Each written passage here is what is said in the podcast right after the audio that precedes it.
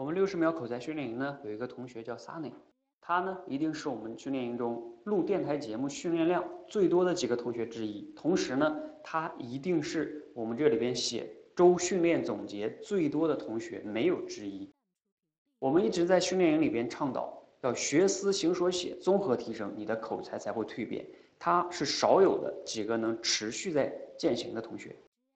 我们上周六呢做了公开平台的语音直播演讲，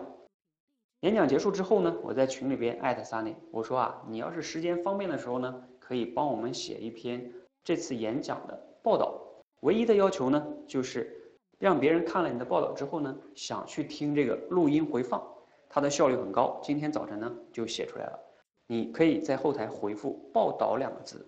看一看他写的是否吸引了你，你可以给他留言点赞。评论，同时呢，了解他是怎么来练习口才的。